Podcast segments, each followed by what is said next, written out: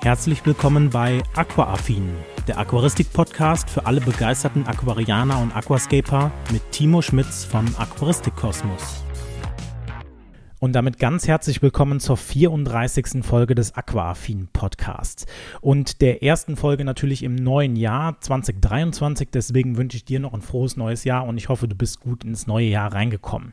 Ja, was habe ich heute für Themen dabei? Ich habe einmal ein Thema, ähm, was die meisten oder eigentlich alle Aquarianer sicherlich beschäftigen wird, ist die Filtermaterialauswahl. Das heißt, welche Filtermedien haben wir eigentlich? Was sind so ähm, ja, Vor- und Nachteile dieser Filtermedien und wie werden sie denn auch wirklich wirklich dann eingesetzt. Und dann schauen wir uns nochmal ein Thema an, was wir auch gleich in den Updates ein bisschen besprechen werden, ist Richtung Osmoseanlage. Denn ich habe mir eine Osmoseanlage gekauft und dachte, okay, vielleicht ist es sinnvoll für den einen oder anderen, der auch jetzt gerade überlegt, brauche ich eine Osmoseanlage oder was, worauf sollte ich überhaupt achten, dass man einfach mal vielleicht so Gedankengänge von mir mitbekommt, wie ich mich jetzt für eine Osmoseanlage entschieden habe, welche Eigenschaften mir jetzt an der Stelle wichtig waren.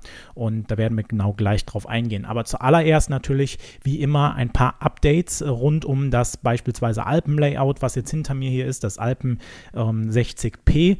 Und ähm, ja, das hat jetzt, und so ein bisschen euphorisch klinge ich jetzt vielleicht, aber hat auf jeden Fall eine Algenplage bzw. eine Algenexplosion. Es ist vielleicht noch keine Plage, aber eine Algenexplosion. Ähm, warum bin ich so ein bisschen euphorisch? Naja, gut, ähm, es ist ja immer bei neu eingerichteten Becken so, dass man eigentlich um eine Algenphase nicht drum kommt. Es gibt auch einige, die dann natürlich schreiben, hey, ich habe jetzt ein Becken aufgesetzt und das läuft jetzt schon ein halbes Jahr und ich hatte keine Algenphase. Muss ich mir da jetzt Sorgen machen? Dann kann man natürlich sagen, hey, super, ne?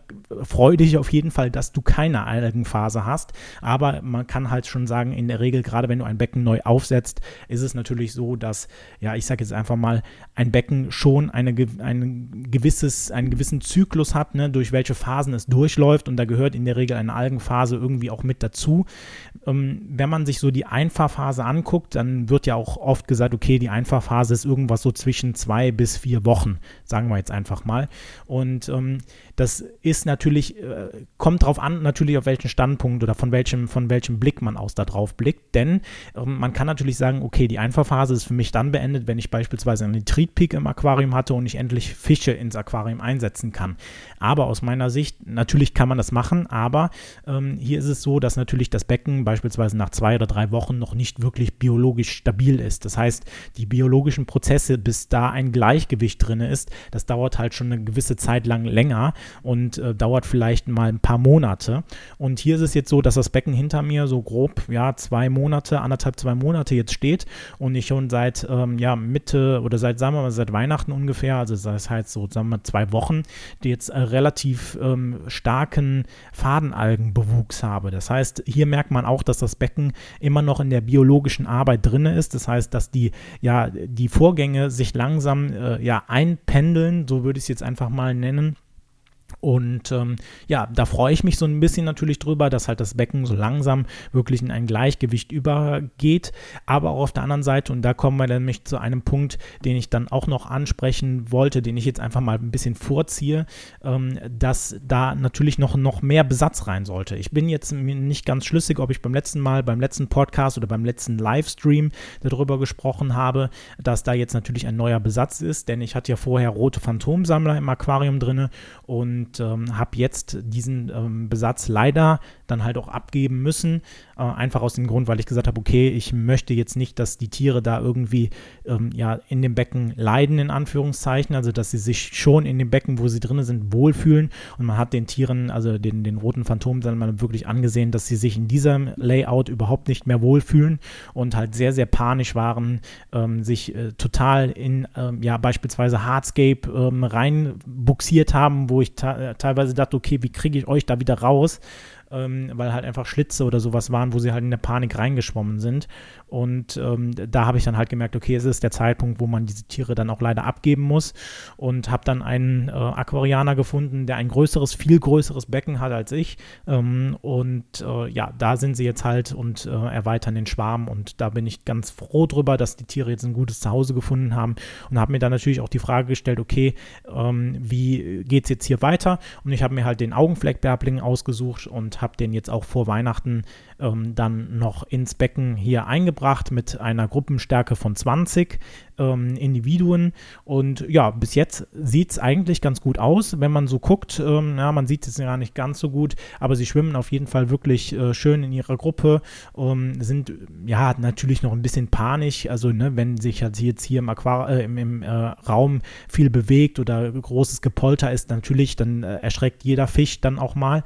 Aber es ist halt wirklich kein Vergleich mehr zu den roten Phantomsammlern und ähm, aus meiner Sicht fühlen sie sich jetzt auch wirklich wohl in dem Becken und äh, gerade wenn das, äh, wenn die Pflanzen jetzt noch weiter wachsen und gerade der Hintergrund noch ein bisschen dichter wird, ähm, ja, bin ich wirklich da äh, guter Dinge, dass die Tiere sich auch wirklich dann sehr wohl in dem Becken fühlen und aus meiner Sicht ist dieser Fisch halt auch für dieses Layout gerade sehr, sehr gut geeignet. Ähm, jetzt fällt es mir nämlich auch ein, wir haben da nämlich im letzten Podcast drüber gesprochen, da ich euch ja da in dem letzten Podcast auch mal so die Schritte gezeigt habe, wie ich meine Fischauswahl dann an der Stelle gemacht habe. Ähm, wenn du das wissen willst, guck gerne mal. Ich werde dir die Folge nochmal unten in der Videobeschreibung oder in den Show Notes verlinken. Ähm, hör gerne da mal rein. Ähm, ist vielleicht auch für den einen oder anderen sehr interessant, das zu sehen. Genau, aber die, die, die Augenfleckbärblinge sollen natürlich jetzt nicht alleine bleiben, sondern sollen auch noch äh, kleinere oder was heißt kleinere, andere Bewohner mit reinbekommen. Und diese Bewohner sind, glaube ich, vielen Aquarianern nicht unbekannt. Ähm, ich habe mir natürlich die Frage gestellt, okay, ich möchte halt noch irgendwie Tiere beispielsweise haben, die etwas nützlicher vielleicht noch sind. Ne, da hatte ich ja auch schon mal eine, eine, ähm, eine Videofolge oder also ein Video auf meinem Hauptkanal darüber gemacht, dass man natürlich Tiere explizit auch als Algenfresser in Anführungszeichen einsetzen kann, ob man das sollte, ob das sinnvoll ist, ähm, das so zu bezeichnen. Und ähm, ja, ich äh, habe da was vorschweben, dass ich in, in dieses Becken halt noch ein, äh, eine Gruppe Orthozinklos einsetzen möchte.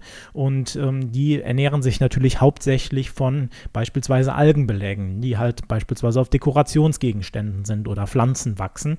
Und hier ist es natürlich so, dass gerade diese Orthozinklos gerade ähm, ja, ich sag mal, bei Beckenstart schon, also das heißt nach der Einfahrphase empfohlen werden, so als ja äh, Präventivschlag gegen Algen. So habe ich es jetzt zumindest im Internet ähm, den, den Tenor rausgehört, wo ich dann auch gedacht habe, hm, naja, so richtig sinnvoll kann das an der Stelle nicht sein, denn gerade wenn du ein Becken natürlich noch frisch eingerichtet hast, ist ja noch für diese Tiere gerade überhaupt gar kein Futtermaterial im Sinne von Algen da drinnen. Das heißt, gerade wenn du jetzt irgendwie mal zwei, drei Wochen ein Becken hast, wenn du da jetzt nicht komplett komplett irgendwie einen Fehler drin hast, dann wird nach zwei Wochen noch keine Algenexplosion in deinem Becken sein, sodass halt da, ähm, ja, ich sage jetzt einfach mal, nicht so viel Futtermaterial für die Tiere dann da ist, dass sie sich halt ausreichend ernähren können, je nachdem, wie viele Tiere es dann halt auch sind.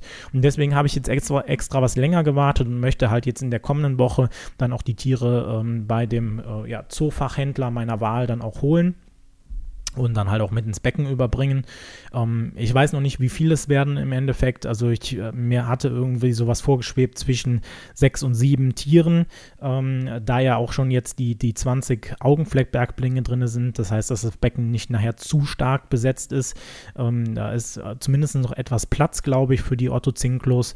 Und ähm, genau, vielleicht werden es noch ein paar Schnecken werden, die dann halt, äh, je nachdem, äh, wie gut die Ottozinklos ihre, äh, ihre Wahl oder ihre ihre, Aufgabe erfüllen, die sie so ein bisschen auch haben natürlich, dass man ähm, ja die, die Algen, die jetzt beispielsweise da sind oder die wachsen, halt so ein bisschen auch im Zaum hält, ähm, wird halt dann noch geguckt werden, ob ich da vielleicht nicht noch die ein oder andere Geweihschnecke oder äh, andere Schnecken beispielsweise mit einbringen werde.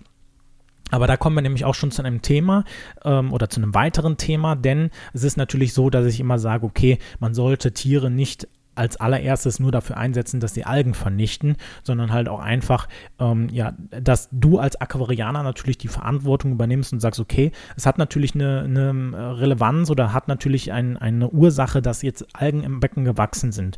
Und das habe ich jetzt bei mir beispielsweise auch festgestellt, dass jetzt einfach dadurch, dass jetzt halt beispielsweise Bewohner in dem Becken drin waren und ich nicht zusätzlich gedüngt habe, einfach da auch ein Ungleichgewicht an Nährstoffen entstanden ist, beispielsweise ähm, relativ wenig ähm, Mikronährstoffe, also im Sinne von Eisen beispielsweise oder halt Phosphat war auch ähm, so gut wie überhaupt nicht nachweisbar in den letzten Wochen. Deswegen ist da halt so ein krasses Ungleichgewicht jetzt auch entstanden, wo ich dann auch gesagt habe, okay, das möchte ich natürlich auch angehen und da kommt jetzt der nächste Punkt. ich hake so immer meine Liste ab an Punkten, ähm, den ich jetzt ansprechen möchte, ist nämlich, dass in dieses Becken die Shihiros äh, Dosierpumpe reinkommt. Die habe ich mir nämlich jetzt wirklich auch gegönnt und habe gesagt, okay, weißt du was, ich finde das Ding halt eigentlich total gut. Ich habe auch bisher nur Positives davon gehört und äh, bin auch sehr, sehr gespannt darauf, Erfahrungen mit dieser Pumpe zu machen oder mit diesen Dosierpumpen im Endeffekt zu machen, wie das Ganze mit der App auch zusammenspielt und äh, wie genau die Düngung und sowas alles ist. Gerade so aus dem Hinblick, dass ich ja damals versucht habe, diesen eigenen Düngecomputer da zu bauen, finde ich das halt sehr, sehr interessant und damit möchte ich halt dann ein Düngesystem auf Einzelkomponentenbasis wieder umsetzen. Das heißt, gerade wenn du natürlich die Möglichkeit hast, vier Dinge einzeln einzeln unabhängig voneinander zu düngen, ist es natürlich da der Königsweg zu sagen, okay, ich gehe halt nicht hin und mache irgendwie eine NPK plus Eisendüngung, sondern halt einfach wirklich eine komplette Einzelkomponentenbasis, dass ich halt wirklich NP und K beziehungsweise halt natürlich auch Eisen in dem Falle dann halt ja komplett eigenständig dünge. Und das soll jetzt auch angegangen werden. Ähm, ich musste mir auch nochmal neuen Dünger bestellen, denn der war mir in der Zwischenzeit auch ausgegangen. Aber das Ganze wird jetzt halt in den nächsten Tagen aufgebaut, kalibriert äh, und dann geht es halt auch in den Betrieb.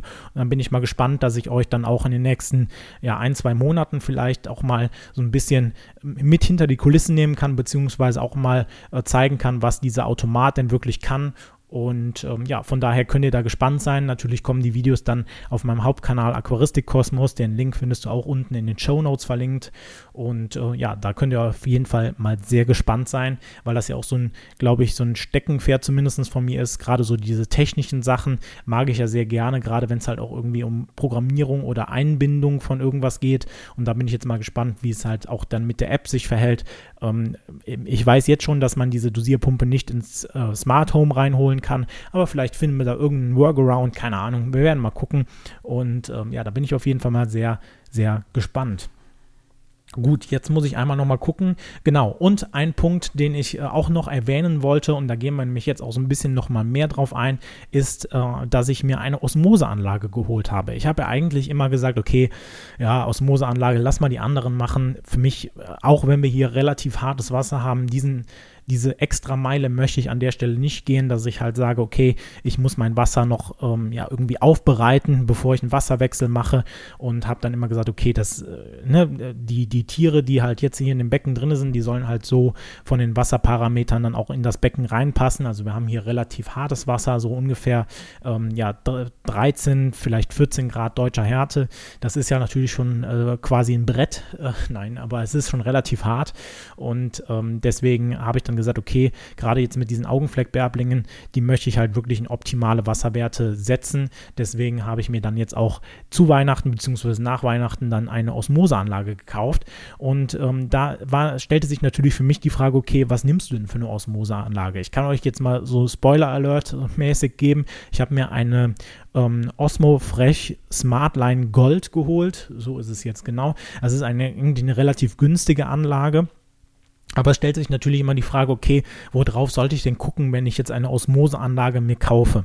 Und da habe ich mich natürlich auch angelesen und habe dann gedacht, okay, weißt du was, wir besprechen das hier auch mal so ein bisschen, zumindest im Podcast, gerade wenn jetzt so der ein oder andere da ist, der sagt, okay, ich gucke vielleicht auch nach Osmoseanlagen ergibt das vielleicht Sinn, äh, dass man sich darüber zumindest mal so ein bisschen austauscht. Und der erste Punkt, den man natürlich für sich klären muss, ist, äh, und das ist der limitierende Faktor wahrscheinlich, in welchem Preisrahmen möchte ich denn bleiben? Denn wenn man sich so die Osmoseanlagen anguckt, ist von, ich sag mal, 30, 40, ja, 30 vielleicht nicht, aber 40, 50 Euro bis hin zu äh, mehreren hundert Euro, beziehungsweise weit über 500, 600 Euro ähm, einiges drinne. Und das ist natürlich schon eine große Spanne, die man dann hat und dafür kriegt man natürlich auch auf jeden Fall unterschiedliche Qualität bzw. unterschiedliche Eigenschaften der Anlagen. Aber da muss man sich dann im zweiten Schritt natürlich, nachdem man dann überlegt hat, okay, wie viel möchte ich denn überhaupt ausgeben, natürlich die Frage stellen, okay, was sind mir denn eigentlich für Eigenschaften in dieser Preisklasse ungefähr wichtig?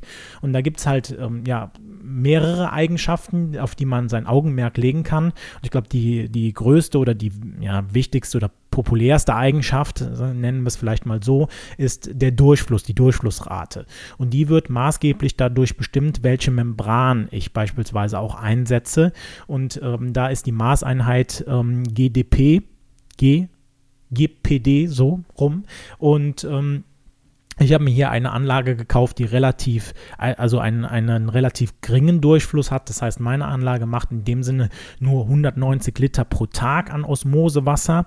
Und äh, das war aber für mich aus der Sicht vollkommen ausreichend, weil ich ja gesagt habe, okay, ich möchte jetzt halt nicht mein Becken komplett mit Osmosewasser füllen, sondern das halt auch in gewisser Weise mit meinem Leitungswasser hier verschneiden. Einfach aus dem Grund, dass ich sage, okay, ich bin nicht bereit, da mehrere hunderte Euro auszugeben, dass ich eine Anlage habe, die sehr viel Durchsatz hat hat, ne, wo ich dann auch sagen kann, ich kann vielleicht meinen Wasserwechsel eins zu eins durchführen. Das heißt wirklich ähm, nur Osmose an äh, Wasser verwenden und das halt auch in der Zeit, in der ich das dann mache, weil äh, ihr müsst euch natürlich immer die Frage stellen, okay, wie lange bin ich denn bereit, da Zeit zu rein zu investieren? Denn das ist nicht so, dass du sagst, okay, ich schließe da jetzt irgendeinen Filter an am, am äh, Waschbecken oder so und drehe den Wasserhahn auf und dann kommt halt da ähm, quasi voll ähm, ja, äh, reines Wasser, also Osmosewasser raus aus der, aus der, aus dem Schlauch, sondern das ist halt nun mal so, dass da relativ wenig Wasser rauskommt, weil das halt mit ähm, einem gewissen Druck durch diese Anlage durchgebracht wird und dann entsteht halt Abwasser beziehungsweise es entsteht Osmosewasser. Und ähm, hier ist es natürlich dann so, dass das einfach nicht in der Zeit geht, wenn ich jetzt mein Becken hier hinten Teilwasserwechsel gemacht habe von, ich sag mal 30, 40 Prozent, ähm, dann war ich vielleicht damit, keine Ahnung, sag jetzt mal eine halbe Stunde beschäftigt oder sowas. Wenn ich natürlich jetzt nur 190 Liter am Tag Durchsatz habe bei dieser Anlage, kann ich damit natürlich mein Wasser nicht komplett auffüllen. Das heißt, ich ich muss es entweder vorproduzieren oder halt ähm, einfach dann nachlaufen lassen. Ich habe mich jetzt dafür entschieden, das vorzuproduzieren. Das heißt, man schmeißt einfach morgen die Anlage an, morgens die Anlage an. Ähm, ich weiß jetzt, ich war jetzt hier im Homeoffice, das heißt, ne, du kannst ja einen Timer stellen. Das ist also okay. Ne, nach einer Stunde gehst du mal gucken, ob der Eimer dann voll ist und dann äh, legst du den Schlauch in den nächsten Eimer. Dann hat man halt äh, innerhalb von zwei, drei Stunden vielleicht 20 Liter oder sowas und kann die dann halt am Abend für, für ähm, ja, beispielsweise einen Wasserwechsel nehmen. Aber das sind halt Überlegungen, die du dir natürlich machen musst. Ne? Also, und das kommt natürlich dann auch so ein bisschen auf die Preisklasse an, die du hast, denn je höher preisig man nachher geht, desto mehr Durchfluss haben die Anlagen dann auch. Ebenso ist es natürlich auch so, dass du dir Gedanken zu dieser Reinheit, also wie rein muss das Wasser denn wirklich sein, ähm, ja, machen solltest. Ne? Das heißt, mir war es jetzt nicht so wichtig, beispielsweise, ob das Wasser, und da in diesen Einheiten wird ja meistens dann noch gemessen, dem Leitwert, was der Leitwert ist, da habe ich ja auch schon mal ein Video zu gemacht, findest du auch unten in den äh, Show Notes verlinkt. Und ähm, hier ist es jetzt natürlich so, dass man sich die Frage stellen muss, okay, reicht mir vielleicht ein Leitwert, der da rauskommt von irgendwie 30 oder 40 oder brauche ich beispielsweise einen Leitwert, der ähm, bei 0 plus, minus oder plus 10 vielleicht liegt. Ne? Also wo man dann sagt, es kommt quasi hochreines Wasser aus dieser Anlage raus. Und da war mir jetzt halt wichtig, okay, es soll natürlich rein sein, aber ähm, ja, es muss jetzt nicht wirklich irgendwie 10 oder 20 ähm, ähm, Mikrosiemens auf den Zentimeter haben, also quasi äh, Leitwert von 20 haben, sondern ähm, mir war halt wichtig, dass es halt einfach ähm, ja, reines Wasser ist, aber halt nicht hochrein. Und das spiegelt sich halt natürlich auch in der Qualität, oder das ist die Qualität der Anlage, das heißt, wie gut ist das Wasser, was da hinten rauskommt. Und das spiegelt sich natürlich auch in gewisser Weise dann wieder natürlich in ähm, ja, dem Geldbeutel oder in dem, was ich halt anlegen möchte für die Anlage. Denn ähm, es ist natürlich so, dass die Hersteller geben das meistens so an, äh, was, äh, wie, wie, rein das Wasser ist, was da rauskommt. Und da ist es zumindest aus der Erfahrung, die ich jetzt gemacht habe, schon ein Unterschied, ob ich mir jetzt halt eine Anlage für mehrere hunderte Euro kaufe oder halt eine Anlage, die vielleicht irgendwie 30 Euro gekostet hat. Das muss nicht immer stimmen. Ne? Das kann auch einfach sein, dass es halt der Hersteller ist, ähm, der da halt dann vielleicht sagt, okay, ne, bei dem Hersteller habe ich jetzt äh, vielleicht eine Membran, die nicht so viel rausfiltert als bei dem anderen. Aber ähm, da ist es natürlich dann auch so, ähm, genau. Eine weitere Eigenschaft, die natürlich Anlagen haben, ist, dass die Filter irgendwann mal ersetzt werden müssen. Denn wir haben nicht nur diese Membran, die irgendwann mal fällig ist, sondern wir haben beispielsweise auch einen Sedimentfilter bzw. einen Aktivkohlefilter, der davor geschaltet ist, um das Wasser halt vorher schon zu reinigen, bevor es überhaupt durch die Membran durchgeht. Und hier ist es so, dass ihr da auch mal drauf gucken könnt, ähm, was so dann die Ersatzteile in Anführungszeichen kosten. Denn es ist natürlich auch so, dass die Hersteller dann auch angeben, okay, in welchen Intervallen sollte ich denn gucken, dass ich diese Filter mal Ähm, ersetze, beziehungsweise ähm, wann muss ich meine Membran ersetzen. Und das ist natürlich auch ein Faktor, wenn man das einfach mal runterrechnet. Ne, da haben natürlich auch die qualitativ höherwertigen Anlagen auch einen Vorteil, ne, dass man sagt, okay, ähm, diese Anlagen haben halt ein, meistens in der Regel eine ähm, ja, höhere Laufzeit für die äh, oder Standzeit für die Filter bzw. Membranen, wohingegen halt günstigere Anlagen meistens relativ schnell zugesetzt sind. Ähm, da ich halt die ersten Schritte jetzt hier an Erfahrung sammeln wollte, habe ich mich jetzt trotzdem halt für eine etwas günstigere Anlage entschieden, auch wenn es halt vielleicht ähm, ja auf lange Sicht, wenn man die Anlage wirklich mehrere Jahre benutzt und ähm, vielleicht irgendwie auf fünf oder zehn Jahre geht, dass es dann wahrscheinlich sinnvoller wäre, sich halt ein etwas teureres Modell oder ein hochwertigeres Modell zu kaufen, ähm, wohingegen ich mir jetzt gesagt habe, okay, ich möchte halt die Erfahrung sammeln und weiß aber auch noch nicht, äh, wenn ich das Becken beispielsweise jetzt in äh, zwei Jahren mal abbrechen würde und da keine Mini-Landschaft mehr reinkommt, ob es mir dann nicht reichen würde, wenn ich einfach nur das Leitungswasser weiterhin aus dieser Umgebung hier nehme, was dann immer noch relativ hart ist, aber jetzt natürlich in Kombination mit, den, mit der Mini-Landschaft quasi tödlich wirkt, in Anführungszeichen. Ne? Ein anderer Punkt, den man vielleicht auch noch mal so ein bisschen im Hinterkopf haben sollte, der vielleicht jetzt nicht so ähm, ja, extrem hervorsteht, aber den man vielleicht einfach noch mal für sich Revue passieren lassen sollte, ist das Abwasser zu Osmose-Verhältnis. Das heißt, wenn ich jetzt beispielsweise bei meiner Anlage ein Liter Osmosewasser produzieren möchte, muss ich dafür vier Liter Abwasser in Kauf nehmen. Das heißt, ich habe dann einen, nicht nur einen Liter, den ich irgendwo abfülle und filtere, sondern ich habe insgesamt wirklich einen, einen Wasserverbrauch von 5 Litern, ähm, also 1 Liter natürlich Osmosewasser und 4 Liter Abwasser, was natürlich dann gerade, wenn man halt große Becken beispielsweise hat, natürlich auch in den Geldbeutel und halt natürlich in die Ressourcen gehen kann. Äh, von daher kann man sich da auch nochmal Gedanken drüber machen, da es bei mir jetzt nicht so viel Osmosewasser zu produzieren gibt, ähm, fand ich das jetzt keinen so großen äh, Punkt, dass ich gesagt habe, okay, ich muss eine Anlage haben, die einen besseren Abwasserwert hat, aber alleine schon vielleicht aus dem Sinn, okay, ich möchte Ressourcen schonen, Wasser sparen, ähm, ist es vielleicht besser, eine Anlage zu haben, die ein etwas besseres Verhältnis hat. Und da gibt es auch Anlagen, die ein 1 zu 1 Verhältnis haben, ähm, also ein, ein Teil Osmosewasser, ein Teil Abwasser. Ähm, ja, ist halt persönliche Entscheidung, aber das sind einfach mal so die Schritte, die ich in dem Falle abgegangen bin, um ähm, ja, mir den Weg zu der Osmoseanlage dann auch wirklich zu ebnen.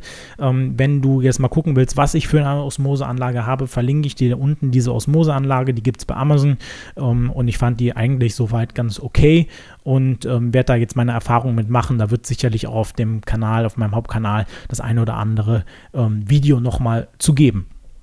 Gut, dann kommen wir eigentlich zu dem Hauptthema des, des Podcastes und das ist nämlich das Filtermaterial. Denn ich habe mir ja vor einiger Zeit einen Biomaster äh, 250 gekauft, der jetzt hier an dem Alpenlayout dann auch am Arbeiten ist. Und da stellte sich natürlich dann auch die Frage, okay, ähm, wie richte ich den jetzt wirklich ein? Muss ich da, kann ich da das Filtermaterial benutzen, was da schon bei ist? Sollte ich das irgendwie pimpen? Ähm, und da kam natürlich auch in dem Video, in dem ich den vorgestellt habe, der ein oder andere Kommentar, ja, pack doch lieber das ähm, äh, die, das biologische Filtermaterial, was da drin ist, was nicht so gut geeignet ist für die Aquaristik, was halt ähm, ja in Moving Bed ähm, Filtern benutzt wird, packt das doch lieber raus und ersetzt das gegen eine X jetzt. Und da habe ich mir dann gedacht, okay, da halt auch unter dem Video Kommentare waren, so nach dem Motto, kannst du mal zeigen, wie du einen Filter pimpen würdest? Fangen wir als allererstes vielleicht mal mit den Filtermedien überhaupt an, die wir so in der Aquaristik kennen, weil das ist ja auch gerade, wenn man vielleicht einsteigt in die Aquaristik, nicht so ja, trivial, glaube ich, weil doch da noch ein bisschen äh, Gehirnschmalz vielleicht drin steckt. Und wir sollten uns natürlich als allererstes mal die Frage stellen, okay, was gibt es denn für Filtermaterialien in einem Filter? Und da haben wir im groben mehr oder weniger drei Kategorien. Das ist einmal das mechanische Filtermaterial, das biologische Filtermaterial und das chemische Filtermaterial und oder die Filterwirkung ist dann biologisch, mechanisch, chemisch äh, und biologisch. Und äh, hier ist es jetzt so, dass wir wenn wir uns auf ähm, einfach mal Schritt für Schritt durchgehen. Das heißt, wir gucken uns als allererstes mal das mechanische Filtermaterial an. Dann werden das in der Regel beispielsweise Filterschwämme sein. Das heißt, die ganz normalen klassischen Filterschwämme, äh, in der Regel sind sie irgendwie blau. Das heißt, die gehen auch relativ ähm, ja von der ja, Gröbigkeit nennt man das so? Keine Ahnung. Also wie grob die Schwämme sind, werden die meistens immer feiner. Das heißt, am Anfang findet man im Filter relativ grobe Schwämme, um beispielsweise Blattreste oder andere Teile, die relativ grob sind, dann auch von dem feinen Filtermaterial wegzuhalten, damit das Filtermaterial nicht so schnell verstopft. Meistens sind das dann auch beispielsweise Vorfilter, zum Beispiel im Biomaster 500, äh, 250, den ich jetzt hier hinter mir habe, habe ich einen Vorfilter, der auch dann ein, ähm, ja, äh, ein mechanisches Filtermaterial zur äh, mechanischen Vorfilterung hat. Das heißt, dass man einfach diesen Vorfilter rausnehmen kann. Das finde ich mega cool. Das kannte ich jetzt so von meinen bisherigen Außenfiltern nicht. Und das hat mir auch bisher schon eine Menge Arbeit, glaube ich, erspart. Und dann gibt es halt noch äh, feinere Filtermaterialien, die dann halt wirklich, ja, ich sag mal, ähm, feinere Partikel aus dem Wasser äh, filtern können, bis hin wirklich zu Filtervlies oder Filterwatte, ähm, die dann halt ja wirklich nur mal die kleinsten Schwebeteilchen im Aquarium ähm, dann auch wirklich in sich fangen können und dann natürlich dir wirklich kristallklares Wasser liefern können. Jetzt muss man aber natürlich auch dabei sagen, und da kommen wir eigentlich schon zur zweiten Filterstufe oder zum zweiten Filtermaterial, das ist die biologische Reinigung. Man kann sich natürlich jetzt nicht frei davon machen, dass ein, ähm, ein Filtermaterial immer nur einen einzigen Zweck verfolgt. Das heißt, wenn ich jetzt mechanisches Filtermaterial habe, also beispielsweise Schwämme, dann werden die natürlich in einem gewisser Weise auch einen biologischen Impact, also äh, zur biologischen Filterung deines Beckens beitragen, da sich halt einfach auf der Oberfläche der Schwämme natürlich auch Filterbakterien Bakterien ansiedeln. Und ähm, es gibt natürlich auch beispielsweise Innenfilter oder Hang-on-Filter, die nur aus Filterschwämmen bestehen und die gar kein biologisches Filtermaterial in, im eigentlichen Sinne, also wie es halt aufgebaut ist, besitzen. Äh, von daher muss man sich da frei machen, dass es immer nur eine einzige Stufe gibt, wofür die dann auch zur Verfügung stehen. Gut, jetzt habe ich es schon angesprochen, die biologische Filterung oder das biologische Filtermaterial. Was ist das? In der Regel sind das beispielsweise ähm, Keramikringe, ähm, gesintertes Glas, Kügelchen, wie auch immer man sie beschreiben möchte, die halt einfach eine sehr, sehr, sehr große Oberfläche haben. Die sind halt meistens so hergestellt, dass sie sehr, sehr porös sind, sodass sich halt auf diesen Materialien äh, eine große Oberfläche befindet und auf dieser Oberfläche sich super die Filterbakterien alle anlagern können. Und diese Filterbakterien, die sorgen dann halt durch die biologischen Prozesse dafür, dass dann halt dein Aquarium oder das Wasser, was an ihnen vorbeiströmt, dann halt auch so gereinigt werden, ähm, dass dann halt äh, beispielsweise Schadstoffe abgebaut werden und hier stellt sich natürlich dann auch mal die Frage, naja, haben die denn irgendwie eine gewisse Haltbarkeit? Weil ich auf vielen ähm, beispielsweise Packungen von Filtermaterialien oder sowas oder beispielsweise Handbüchern von irgendwelchen Herstellern dann sehe, ja, dieser Filterschwamm oder dieses Filtermedium muss aber nach ge gewisser Zeit X ausgetauscht werden. Und da kann ich zumindest aus meiner persönlichen Erfahrung her sagen, dass beispielsweise Filterschwämme, ja, die wir zur mechanischen oder biologischen Reinigung benutzen, wie auch immer, und halt Filterkugeln oder sowas, dass die halt eigentlich ewig haltbar sind. Ja, also aus meiner Sicht, ich habe ehrlich gesagt noch nie wirklich aktiv bin hingegangen und habe beispielsweise ähm, irgendwelche Filterkugeln oder sowas ausgetauscht, es sei denn, ich habe halt einen neuen Filter gehabt, dann habe ich halt natürlich die alten und die neuen weiter benutzt und habe dann so mit der Zeit halt einfach die alten ausgetauscht, aber es gibt da jetzt keinen Zeitraum, wo ich sage, okay, ja, nach einem Jahr musst du das auf jeden Fall austauschen. Also da würde ich an der Stelle halt einfach danach fahren, dass man diese Sachen halt ewig behalten kann. Irgend irgendwann werden Filterschwämme sicher auch mal kaputt gehen beim Reinigen oder sowas, dann kann man sie natürlich ersetzen, aber ihr braucht die jetzt nicht in voreilendem Gehorsam irgendwie alle paar Monate oder sowas zu er ersetzen aus meiner Sicht.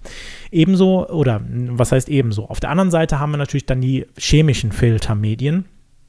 Das sind in der Regel beispielsweise Filtermedien, ähm, die können in Säckchen vorkommen, die können in äh, Schwammform vorkommen. Ich glaube, der bekannteste, der ist, ähm, den man so als, als chemisches Filtermedium hat, in Anführungszeichen, ist so die Aktivkohle, also ein Aktivkohleschwamm, den man beispielsweise in den Filter mit einbringen kann. Wird gerne gemacht, wenn man zum Beispiel Medikamenteneinsatz hatte, ne, weil halt einfach Aktivkohle auch aufgrund der hohen, ähm, ja, der hohen ähm, Oberfläche, die es hat, halt auch einfach sehr gut gut ähm, ja, da, darauf wirkt, dass halt diese Partikel, die es halt im Wasser gibt, die da nicht rein sollten, also chemische Partikel, dass die halt an diesem Aktivkohle andocken. Aus meiner Sicht, gerade wenn man jetzt über Aktivkohle spricht, würde ich immer sagen, das ist eine selektive Filterung. Das heißt, ähm, ich habe noch nie einen Filter betrieben mit chemischen Filtermedien, also oder mit Aktivkohle, besser gesagt so, ist vielleicht andersrum falsch gesagt, mit Aktivkohle, wenn es nicht zwingend notwendig ist. Das heißt, wenn ich nicht beispielsweise einen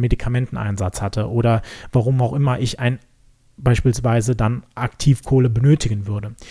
Auf der anderen Seite muss man aber auch sagen, gibt es natürlich auch andere chemische Filtermedien. Und das reicht dann nicht nur von der Aktivkohle, sondern geht zum Beispiel auch, äh, der ein oder andere mag es kennen, CGEM Purigen, das ist halt ein Filtermedium, ein chemisches Filtermedium, was halt beispielsweise äh, Verfärbungen aus dem Wasser heraussaugen kann.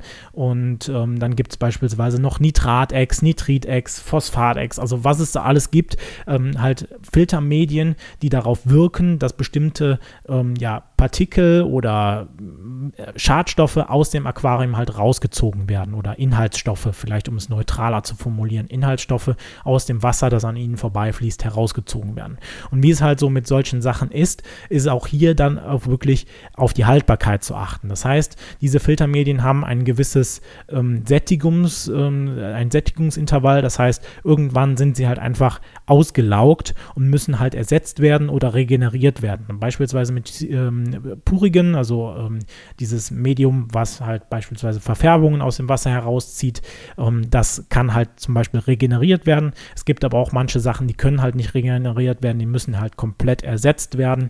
Aber das steht dann halt nochmal konkret auf dem Filtermedium, was du dir ausgesucht hast.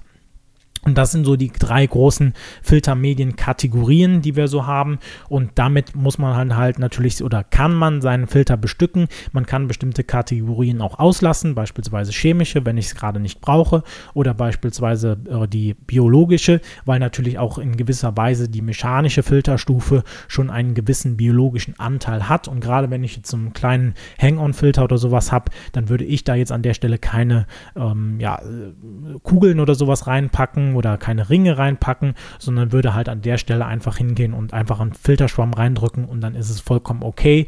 Ähm, aber das muss im Endeffekt jeder für euch selber wissen. Ich arbeite aber auch daran, euch nochmal zu zeigen, wie ich jetzt den Filter, der hinter mir jetzt läuft, also den Biomaster 250, ähm, dann bei mir auch wirklich gepimpt habe. Das heißt, ähm, ja, manchmal hat der Filteraufbau, wie er halt so aus dem Werk kommt, vielleicht nicht immer die optimale Konfiguration.